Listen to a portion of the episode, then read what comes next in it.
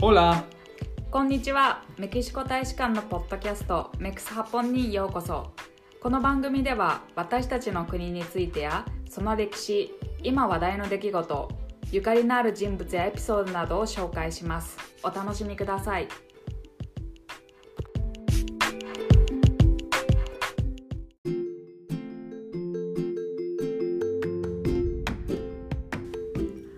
近年ますます多くの日本企業がメキシコに進出し欧米向け輸出の生産拠点としてはもちろん技術交流の促進や現地での雇用創出などに寄与しています。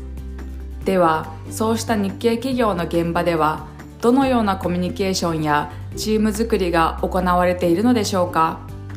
今回は自身もメキシコに駐在され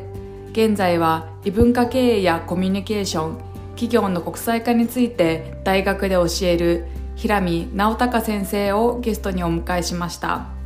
平見先生は早稲田大学で工学修士を取得後マツダ株式会社に入社。1994年にはケンブリッジ大学で博士号を取得した後フォードアメリカ本社やヨーロッパ等で商品企画に従事されてきました。2012年にはマツダロヒスティカでメヒコの代表取締副社長に就任。帰国後広島大学の特任教授を務め現在は香川大学の創造工学部で教鞭をとっています。はいでは本日は香川大学創造工学部教授の平見先生にお越しいただきました。本日は貴重なお時間いただきありがとうございます。こちらこそよろしくお願いいたします。よろしくお願いいたします。では、早速質問に移りますが、えー、平見先生はまず、まあ、大学では、大学院で工学を収めた後に、えー、自動車会社のマツダに、えー、エンジニアとして入社をされていらっしゃいます。それから現在は香川大学であの教鞭を取られています。ということで、一見メキシコとは無縁のご経歴のように見えますが、実は平見先生はメキシコと深い関係があるんですね。まずは先生とメキシコの出会い、初めにこうメキシコとどのようにして出会ったかということを教えていただいてもよろしいですか？はい、わかりました。今ご紹介いただきましたように、マツダに就職してですね、え当初はトランスミッションの開発を行っておりました。で、その後、商品企画を担当するようになったんですね。で、ちょうどその頃、まあ、フォード、まあ、ご存知だと思いますけど、フォード自動車ですね、アメリカの、まあ、っていうか、インターナショナルな会社ですけど、えツダの大株主になったということでですね、そこのマネージメント、あるいは開発の人が、まあ、マツダの中で、えー、常駐して一緒に仕事をするようになったんですね。はい、でその時に、じゃあお前ということですね、アメリカに行けとかですね、ヨーロッパに行けとアジアに行けとか、フォードの世界の開発拠点をぐるぐるぐるぐる回って、ちょうど7年間行ってました。うん、で、まあ、同じような企画の仕事をしたんですね。で、えー、っと、私、そのイギリスにですね、留学してたこともあって、ケンブリッジ大学に3年間ほど行ってました。はい、というのがあって、海外に対して全然アレルギーなかったんですね。でそのそれ以降ですね、まあ、フォードがあ実はまあ去っていくわけですけれども、株主ではなくなってくるわけですね。そうしたときに、まあ、どっかに世界にですね、やはり出ていかないといけないということで、新たな工場を建設するというプロジェクトが立ち上がったんですね。はい。で、あそれならこれ、この人がいいやっていうので、私、あのメンバーに引き入れられてですね、まあ、引き入れられたというか、ぜひやってくれって、はい、やって白浜屋が立ったんですね。はい、そうですね、あの海外に、まあ、先ほど言いましたように行くことに対して何の抵抗もないので、じゃあ行きましょうかということで、まあ、選定した結果、メキシコになったということなんですね。うんうんで、メキシコの工場の、まあ、最初立ち上げるところを、まあ、やっててで、それから自動車っていうのは部品がないと作れないですよ、もちろん、ね、そうですね。はい。で、その部品を調達する、まあ、ロジスティックの会社がいるということで、うん、マツダロヒスティカでメヒコっていう、あのまあ、スペイン語ですけれども、まあ、マツダのメキシコロジスティック会社を、まあ、作ったんですね。で、これ現地の弁護士さんと一緒になってペアを組んで、まあ、ゼロから作って、非常に、あのいい経験させていただいたと思うんです。で、それが、まあ、会社としてできて、それからですね、まあ、3年間ほど代表取締役副社長という形で赴任しておりました。ちょうど今から10年ぐらい前の話です。はい、それがまあ最初の出会いだということですね。ではあの完全にもお仕事ということで、ね、それまではメキシコに行かれたことはなかったということですか？スペイン語もほとんど知りません。まあ、アディオスぐらいはまして。でそれこそもうでは行ってから、まあ、英語でなんとなく通じるかなというような感じで行かれてっていうことですかね。ね、最初はあの、まあ、英語はあの問題なく喋れますので、そうですよね、えー、英語で、えー、コミュニケーションを取ってたということですね。うん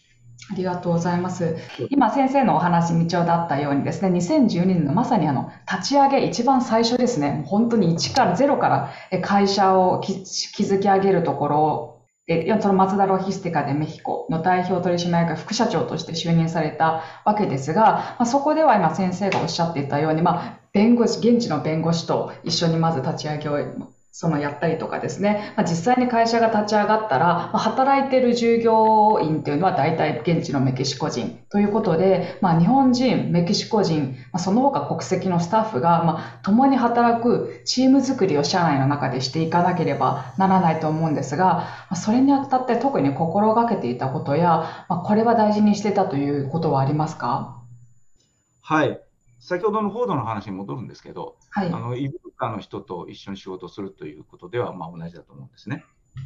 で当時よく言われてたのが日本人同士で喋ってる、うん、であるいはフォードの人、まあ、これは欧米人が多いわけですけれどもで喋ってる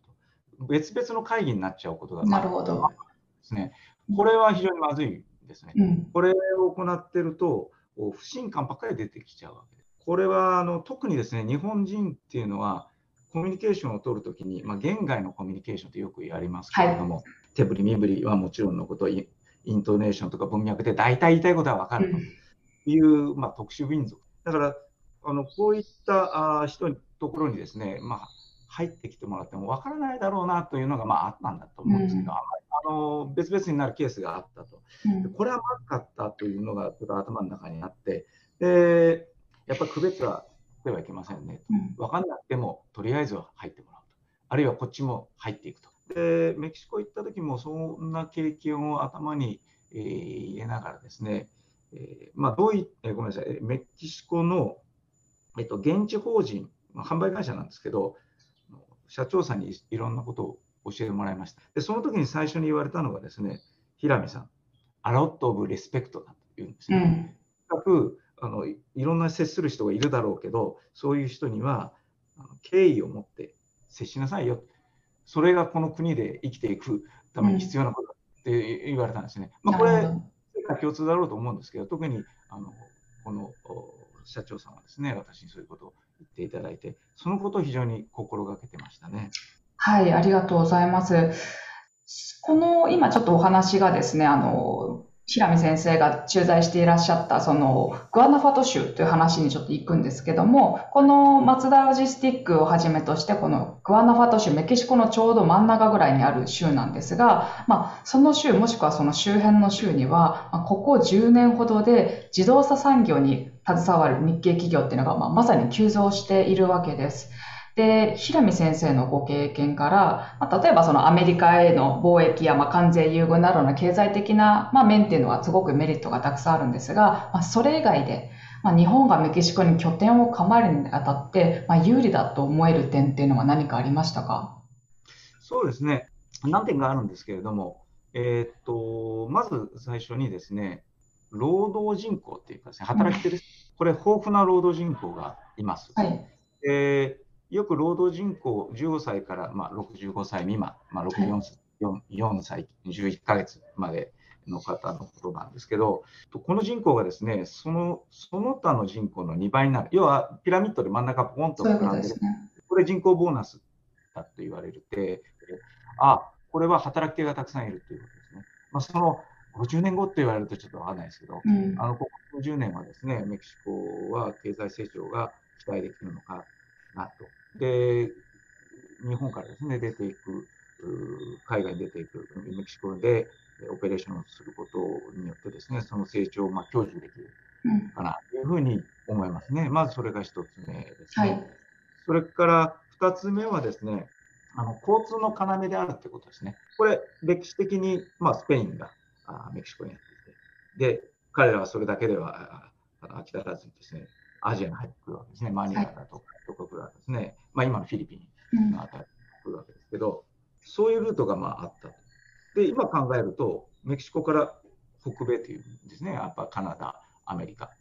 行けますよね、簡単に。はい、で、あとは南米にも行けると。中南米ですね。ですから、あのメキシコに拠点を持つことによって、そこからいろんな可能性が出てくる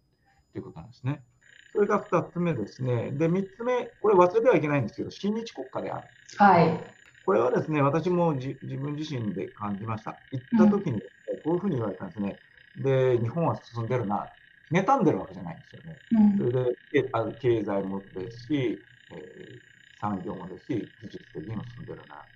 そして、えー、教えてくれって 電話言うわけです、ね。これはね、あの非常に、まあ、僕は教えることはできないにしても、うん、あの悪い気しないですよね。うん、そうですね。こういうところで親日派っていうのが出てくるのかなというふうに思いましたね。で、まあ、これ、遡れば、あの例の千葉県の御宿あたり、はい、ここで遭難したあ人を、現地の人が助けた。助けたという、はい、その人道的なエピソードがありますね。江戸時代の初めのものがないときにというところですよね。はい、まあ、そういったことは今にも続いてるんだろうと思うんですけれども、うん、まあ、今みたいなその親日的なっていうのは非常に大切なことですね。で海外に出ていくことにおいてですね。まあ、以上、まあ、今ちょっと3つほど申し上げましたけど、まあ、そんなところが考えられるなと思います。ありがとうございます。今ちょうど挙げていただいた、まあ、1番と3番に関わるとは思うんですけども、まあ、まずメキシコは非常に若い人が多いということで、労働力人口が多い。で、実際にですね、その工場で働く人、現地のメキシコ人っていうのは結構いろんな食のタイプに従事する人たちがいて、それこそある意味こう、ホワイトカラーと言われるような、まあオフィスで座って仕事をするメキシコ人もいれば、実際にこの生産ラインにいて、まあ実際に物を作ってくれるメキシコ人もいるわけで、まあそういった方々大体若者が多いと思うんですが、メキシコ人は日本人と働くとき、その国際的な視野を持ちながら、その親日だけでなくて国際的な視野を持ちながら、こう、オープンに、えっ、ー、と、コミュニケーションを築いてくれますか？なんかどういった現場の雰囲気があるんでしょうか？うん、そうですね。彼ら、まあ、僕の意見から言うと、あまりオープンではないです、うん、実はあまりオープンではない。ちょっと一例をちょっとお話しすると、はい、そうですね。これはあの文化的な話になるんですけれど、はい、メキシコ人にとって何が一番大切かということを、まあ、聞いたりするわけですよね、はい、で、まあ、彼らが言うのが、まあ、ファミリーですよね。うん、そうですね。カトリック宗教ですよね。はい。まあ、ほとんどの人がカトリックだとね、キリスト教の場合は。というので、この2つが大切だということこれはまあ知ってたんですけど、あの部下がですね、ある部下が毎朝5分遅刻してくるんですよ。うん。毎日です。毎日不思議で、うん不思議なんですよね。ぴったりと、そこは時間ぴったり5分。そうなんです。で、あの周りの人にですね、あの、まあ、お前の指導悪いと。彼彼女、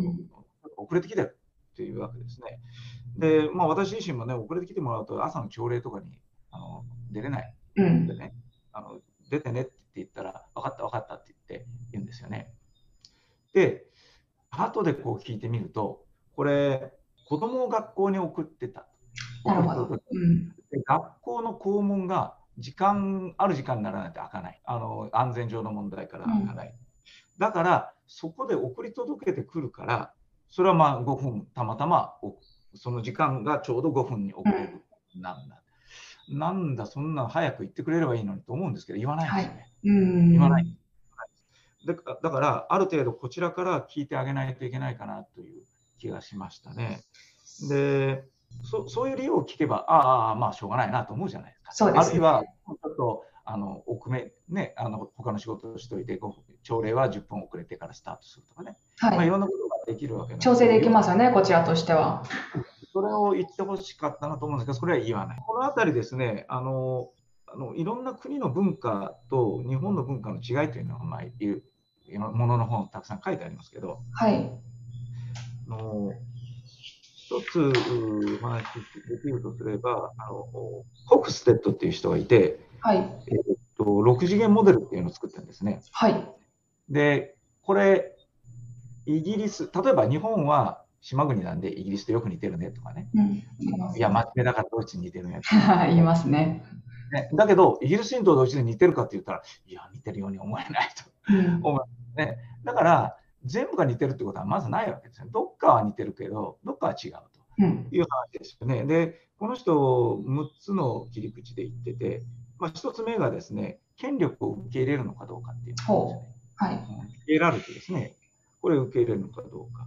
2つ目はですね、個人主義か集団主義。で、3つ目は男性、女性に期待される役割の違い。これは最近あのよくジェンダーの問題になりますけど、うんね、あのこれをどう考えているかっていう、まあ、日本人はね、どちらかというと男性と女性と違う役割があるというのを長年言われてきて、今それを変えようというあの世の中の流れになってますけど、ね、はい。で、4番目はですね、不確実性に対する考え方。将来の不確実性かどうかですね。5番目、長期的視野を持つか。はい。で、最後はですね、人生をどう楽しむか。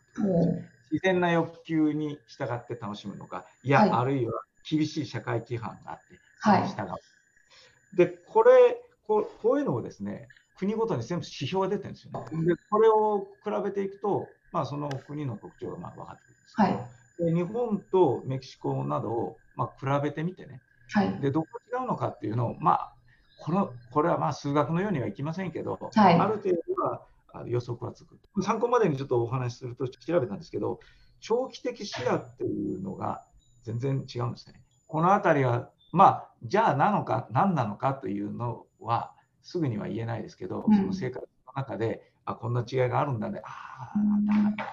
で、ある程度許せる。あと、人生をどう楽しむかっていうのも違うんですね。それも違いそうですね。日本人はちょうど真ん中ぐらいな、意外と真ん中ぐらいなんです。ああ、そうなんですね。はい、ただあの、メキシコ人はダントツであの 自然な欲求に従って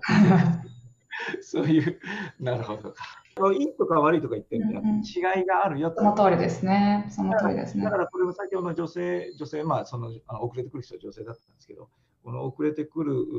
えー、彼女は、まあ、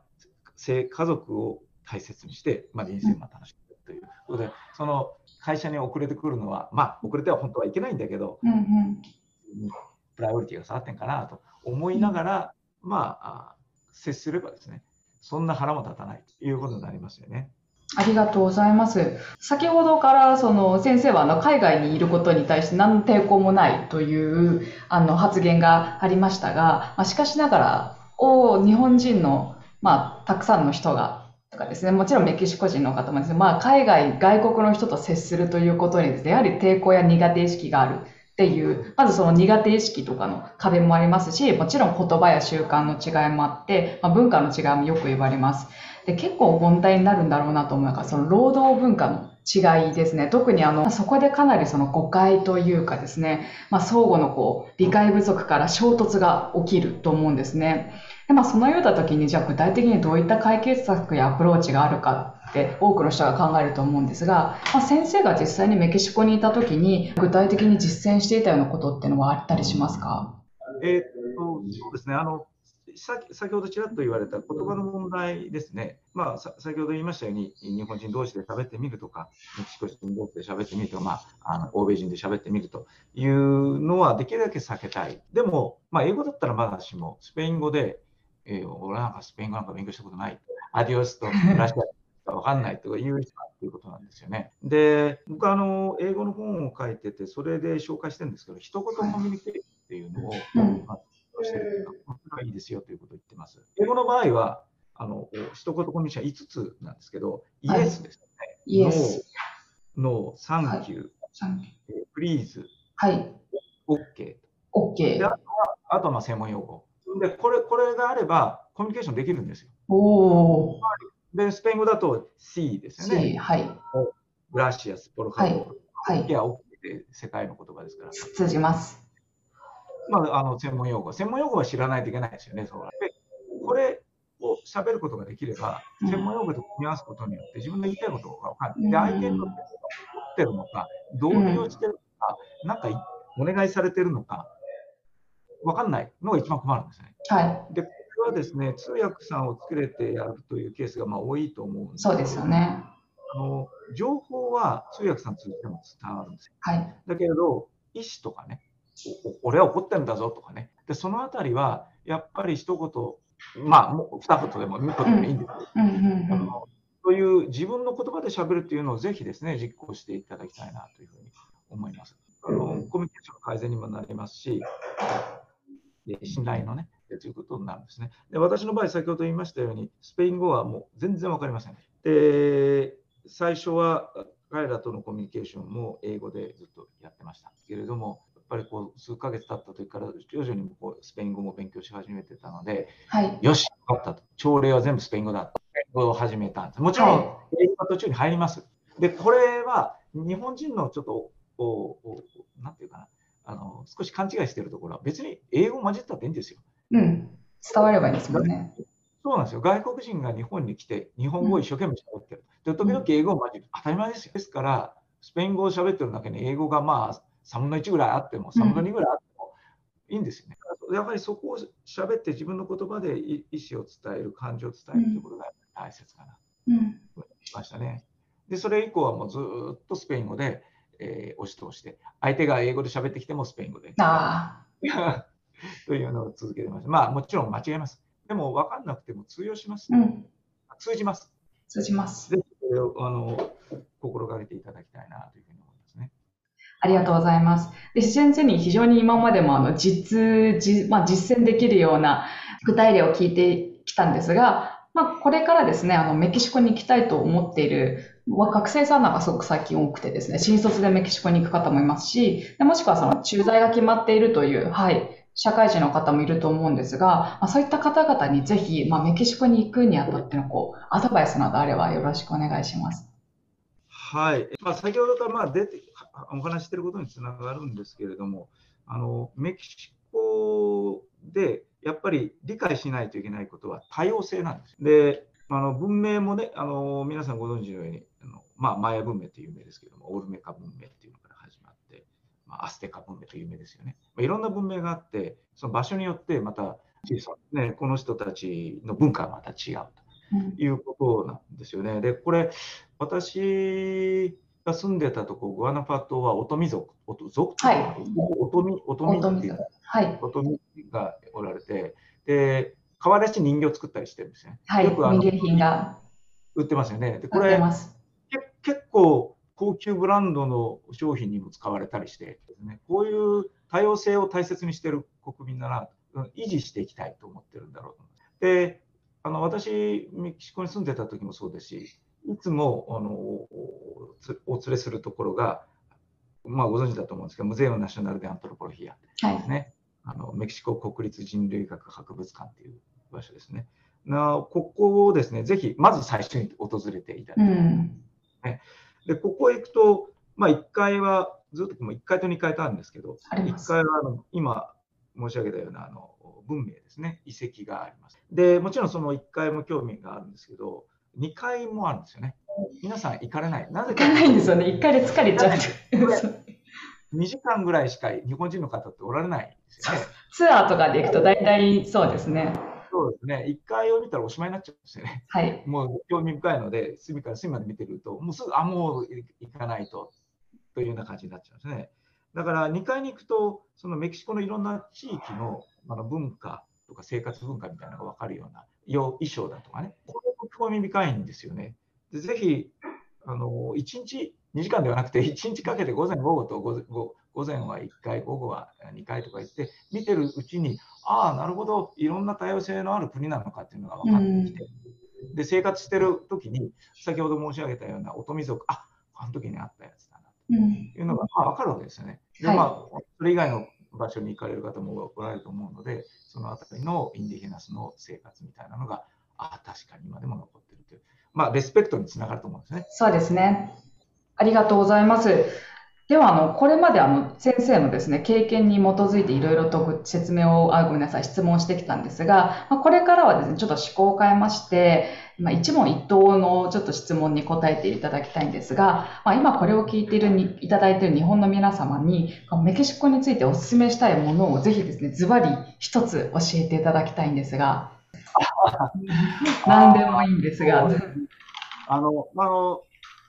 私が住むメキシコということで、頭に浮かぶのはココですね。リメンバーに。映画ですね。ディズニーの映画ですね。ディズニーの映画ですね。確かに。まさにあの家族がどれだけあのメキシコ人にとって大事かっていうのは、あの映画を見るともう。よくわかってます。そうなんですよね。ねあの、先ほどちょっとお話したあの個人主義か集団主義かっていうのは、はい、これはあの面白くてですね、日本人ってあの集団主義だって言ってよく言われるんですけど、世界から見ると真ん中ぐらいなんです。で、メキシコ人は集団主義なんです。で、これ集団っていうのが別に群れを作ってどっか何かをするっていうんじゃなくて、もう家族を大切にする生まれる。で、このあたり、メキシコ人は、まあ、点数があの集団の方に偏っているっていうのは家族を大切にするということで、こういうところにも現れていますよね。確かにそうね、メキシコ人はあんまり一人行動しないですよね。あの恋人とか家族とかとよく連れ立って何でもするので。すみません、先生、ちょっと一つこれ、質問表になかったんですが、先生はですね、あの、野鳥の観察と撮影がもう、守備の範囲を超えたまま、まさにあの、プロの本も書籍も出版されていて、一つ質問なんですが、メキシコのおすすめの野鳥って言いますか？はいはい。あの、本来であれば、ケツァールって言いたいと思います。あの、マヤの鳥なんですよね。尻尾の長い。ただ、今、この鳥は、グアテマラだと見ることができます。うんでもメキシコにも実はいるんですけど、はい、入れないような、こうなんていう繁殖、要は絶滅、メキシコにとってみれば絶滅危惧なんで、はい、特別なあの予約をしていかないと、僕、一回行こうと思ってなんか断られちゃって、今の時期は入れないとか言われてですね。入れなかったことがあるんですよ。で、キャンプのような形で山の奥に入っていかないと見れないと言われて、ちょっとこれは無理だなと思って、はい、あの何をやったかというとですね、2度っていうメキシコシティからこれはどれぐらいですね、1時間か1時間ぐらいですかね、車で行ったところに2度っていう鳥鳥園があります。はい、まあ、動物園に鳥園ですね。で、ここでケツァール見ることできます。これは面白いですよ。人工的に孵化されさせてしてる。なかなかあのケツァールっていうのは、そういうカゴの中では育たないっていうふうに言われて、うん、ただそのカゴといってもビルですね。ビルの中のビル。大きなよくショッピングセンターの、はい。えー、抜けみたいなあんなところを作ってね、はい、そこで育成してますね。あのもし見たければそこに行けば2度ですね。そこに行けばいろんな鳥野鳥を見ることができます。でまあ一つって言われるとちょっとなかなか、まあ、ケツあるってことになっちゃうとフラミンゴとかねあ、フラミンゴですね。に行くとですね、あのフラミンゴを見ることまあ、大体アフリカの鳥かなというふうに思っちゃうわけですけど、おります。わかりました。あとはツカンですかね、大橋、ね、あはい。これはカンペチェとか行くと見ることで。あ、もう一つだけいいですか？これね、はい、ケレタロウに行く人が多いと思うんですよ。はい、ケレタロウ。あそこに、えっと、シエシエラゴルダっていうんです。ソタノでバーロっていう。というところがあってですね、これ私も何回も言ったんですけど、3時間ぐらいかけて登っていきます。そのソタノって山のクレーターみたいなんですけど、クレーターがずーっとそこまで見えないぐらいで、そこに緑混合インコっていうのが住んでるんです。で、朝6時に一斉に飛び立つんですよ。壁から。で、上で待ってると、それがバーッと上がってきて、行ったり来たり行ったり来たりしながら、あの最後にはさーっと出てって餌を探しに。この朝ですね、日が昇るときにバーッと出てくるのは幻想的で、なんか本当時代スリップしたような気がしますね。これぜひぜひおすすめですね。鳥が好き、野鳥が好きな方はかなりおられるので、うん、あのそういう方はぜひぜひ行かれるといいと思います。わかりました。ありがとうございます。では、あの、本日は中川大学の平見直隆先生に貴重なお話をいただきました。平見先生、本日はどうもありがとうございました。はい、こちらこそいろいろとお話できて楽しかったです。ありがとうございました。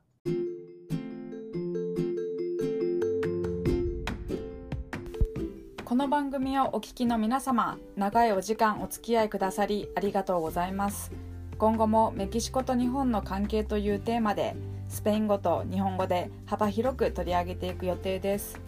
この番組を気に入っていただけましたら、お友達やご家族にもぜひシェアしてください。